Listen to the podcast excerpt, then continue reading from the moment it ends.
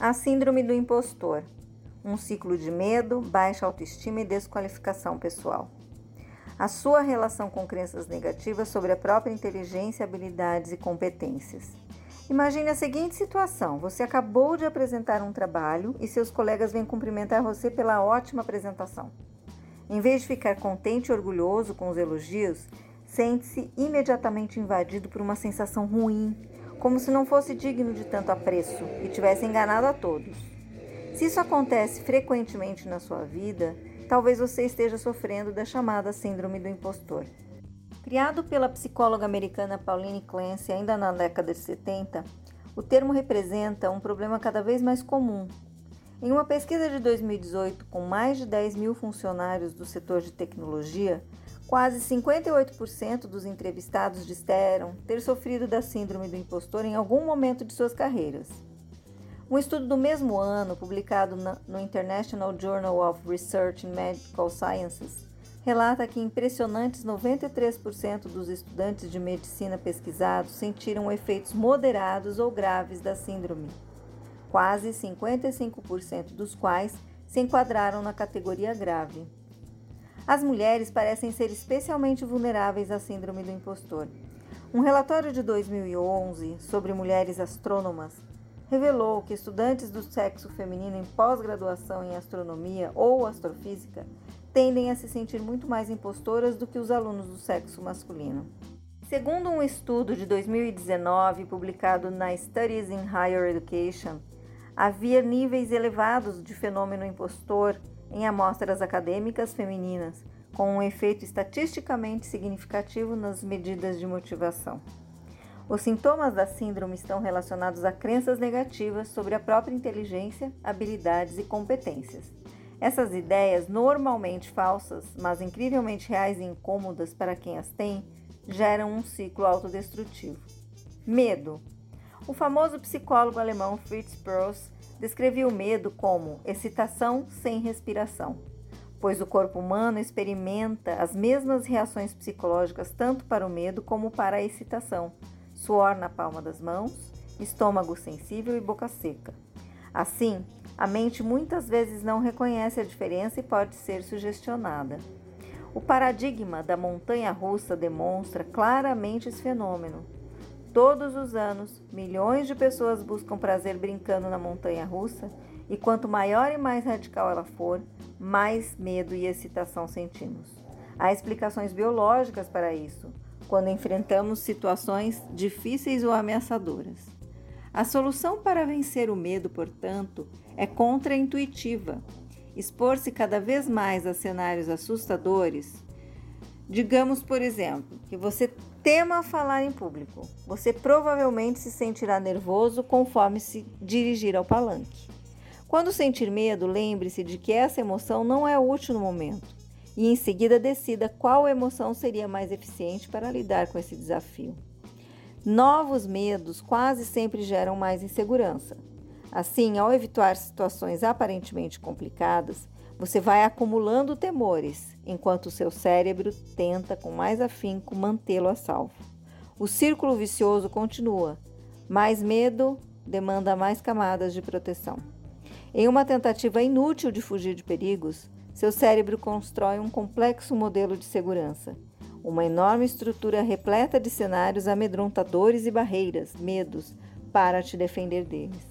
Trata-se, porém, de uma fortaleza instável, pois quanto mais construímos, mais ameaçados nos sentimos e mais pontos fracos expomos. Claustrofóbicos têm medo de lugares fechados, aiquimofóbicos temem agulhas ou injeções, e acrófobos têm medo de altura. Mas e o medo da rejeição social? A definição de alguns medos é muito mais fluida e subjetiva. Algumas pessoas temem o desconhecido, o fracasso, o ridículo, a solidão ou a perda de controle. Quais são os seus maiores medos? Se parece difícil reconhecê-los, isso pode ocorrer devido a outro temor mais abrangente, o medo de encarar os seus medos. Muitos de nós tememos descobrir quem realmente somos e o que precisamos modificar em nós. Assim, a negação nos possibilita protelar enquanto nos acostumamos a limitar nossa vida para evitar nossos medos.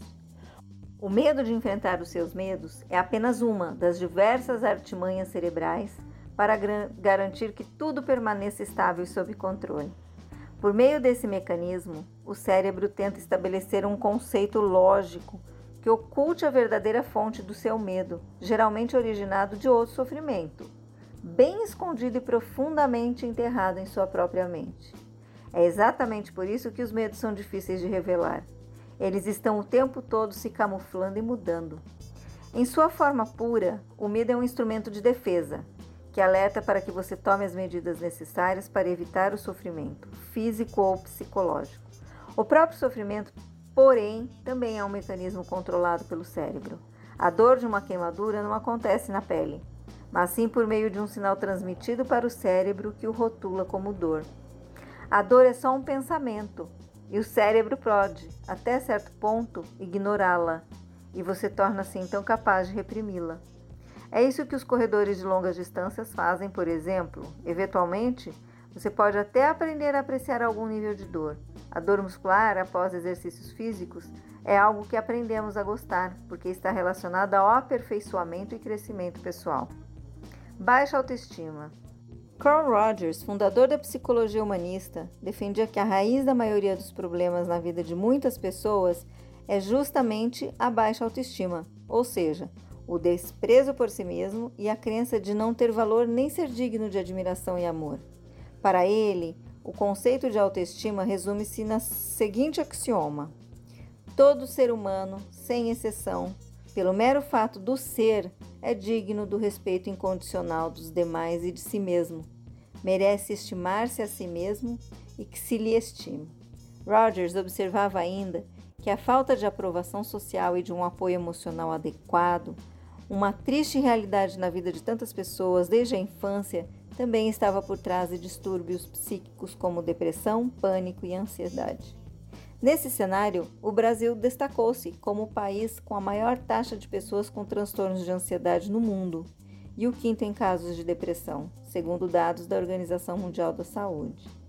A construção da nossa própria imagem e a influência da opinião de terceiros sobre ela está associada à nossa autoestima. Trata-se de um mecanismo de retroalimentação positiva. Se criarmos uma autoimagem positiva e não permitirmos que qualquer julgamento depreciativo dos outros nos afete, teremos infalivelmente uma autoestima elevada. Desse modo, a visão que estabelecermos de nós mesmos perante outras pessoas, autoimagem, promove a autopercepção e a autoaceitação, aspectos baseados em valores sociais, culturais e familiares que contribuem para a nossa saúde física, mental e emocional. A baixa autoestima origina sentimentos de rejeição, inadequação, medo e angústia, o que pode prejudicar substancialmente a forma como nos relacionamos com os outros.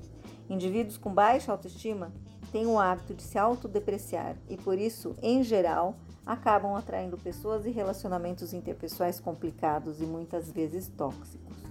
Desqualificação das realizações pessoais com a oportunismo ou sorte. Pessoas que sofrem da síndrome de impostor são incapazes de aceitar o próprio êxito, sentindo-se como fraudes por acreditarem que só obtiveram sucesso e ocupam uma posição de prestígio por serem sortudas ou terem enganado os demais, levando-os a crer que são mais capazes ou inteligentes do que de fato são.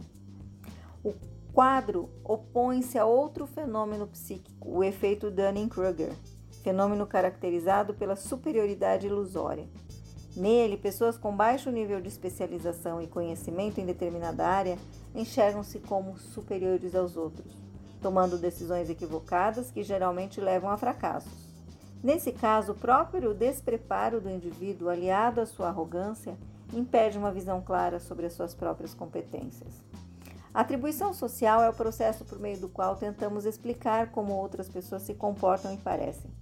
A crença de que indivíduos ricos assim o são porque possuem talentos e trabalham duro, enquanto os pobres vivem mal porque não têm habilidades e não se esforçam o suficiente, é um caso de atribuição social bastante comum. A atribuição social também é muito usada para explicar o sucesso na vida, como resultado de trabalho árduo ou questão de sorte. O fato de o sucesso ser atribuído à qualificação pessoal ou a um golpe de sorte, por exemplo, depende até certo ponto de se o indivíduo em questão é homem ou mulher. Uma vez que muitas culturas consideram mais provável que a mulher seja bem-sucedida por obra do acaso e não do talento, um reflexo de sua posição inferiorizada em sociedades dominadas por homens. Embora esses três elementos sejam fundamentais, o ciclo do impostor envolve diversos outros vícios mentais, como a dificuldade para lidar com as próprias falhas, a autossabotagem, a comparação excessiva com as outras pessoas, o receio constante de ser desmascarado e a busca desenfreada por aprovação social. Desenvolver uma boa autoestima é fundamental para a sua carreira e uma vida em geral de sucesso. De nada adianta você ter um grande potencial se não conseguir acreditar nele. Sua autoestima é um fator determinante em seus relacionamentos consigo mesmo, com as pessoas ao seu redor e com seu trabalho. Para você ser bem-sucedido nessa empreitada, a Felipelli oferece dois instrumentos extremamente efetivos: o MBTI, valiosa ferramenta de assessment elaborada a partir das teorias de Carl Jung para determinar seu tipo psicológico, e o EQI 2.0, assessment consagrado no mundo inteiro para o desenvolvimento da inteligência emocional. Consulte-nos felipelli.com.br. Eu sou Gisele Saad, gestora da rede Felipelli. Acreditamos que compartilhar conhecimento é somar forças.